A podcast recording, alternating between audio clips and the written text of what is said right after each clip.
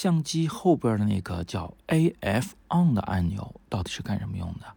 它是对焦的，那那个半按快门又是干什么用的？它俩有什么区别呢？早安，我是叶子，今天我们就一起来聊这个偏门小知识点，很多同学是搞不清楚的，就是相机背面右上角啊，就是咱们抓相机的时候右手拇指的那个位置啊，有一个叫 AF on 的按钮，还有的相机呢没有 AF on，但是它有一个叫 AF 杠 L。和以及 A E 杠 L 啊，两排英文字母写在一块的一个圆按钮啊，这些按钮据说它也是用来对焦的。摁下它的时候呢，相机就可以对焦。那这跟我们半摁快门的对焦又有什么不同啊？它们又分别在什么时候使用呢？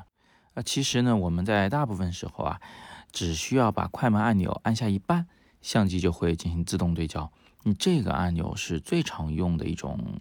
自动对焦的指令，因为反正你每次拍照之前都需要对一下焦嘛，所以你就半摁快门按钮，对好焦，相机发出哔哔的声音，全摁到底拍照就好。这种操作方法呢，听上去是非常符合逻辑的。但是啊，有这么一种情况，你可以想象一下，就是人像摄影师在影棚里面拍人像。那模特呢就快速的摆出各种各样的姿势，摄影师这时候就需要多拍几张照片呃，根据模特摆的姿势不同，这个相机啊可能它还要改变一下构图，稍微改变一下构图，然后拍照，对吧？但是在这个过程中呢，因为模特和相机的位置都不怎么变，所以其实呢你不需要这个每一次拍照之前都去重新对一次焦，这个每一次拍照都对焦的话耽误事儿啊，耽误我们抓拍。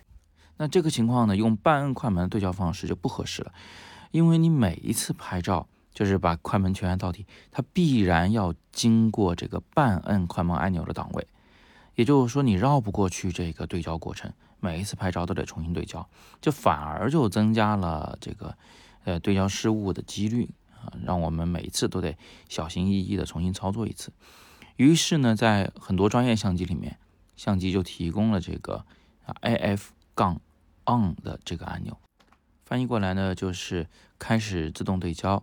那我们拍人像的时候呢，可以先把对焦点放到人的眼睛上，摁下这个按钮，然后松开，这个时候相机就对了一次焦，对不对？对了人的眼睛上了。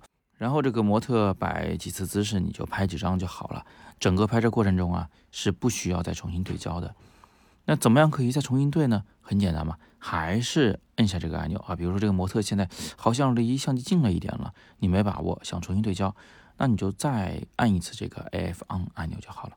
那这个按钮讲白了，其实就是把这个对焦这个指令啊和拍照这个指令呢，它给它分开了啊，不是都放在快门按钮上了。那说到这里呢，不知道大家有没有发现一个问题，就是如果你对焦用了这个 AF 杠按钮的话。一会儿你拍照的时候，不是还是得去摁那个快门按钮吗？摁下快门按钮的时候，不是还是得经历一个半摁的过程？那相机这个时候会不会重新对焦呢？啊，会的。所以啊，习惯于使用机背的 F 杠 on 按钮对焦按钮的摄影师们，常常会在相机菜单里面取消那个快门按钮在半摁时的对焦指令的功能。呃，摁快门按钮呢，只能拍照，不能对焦。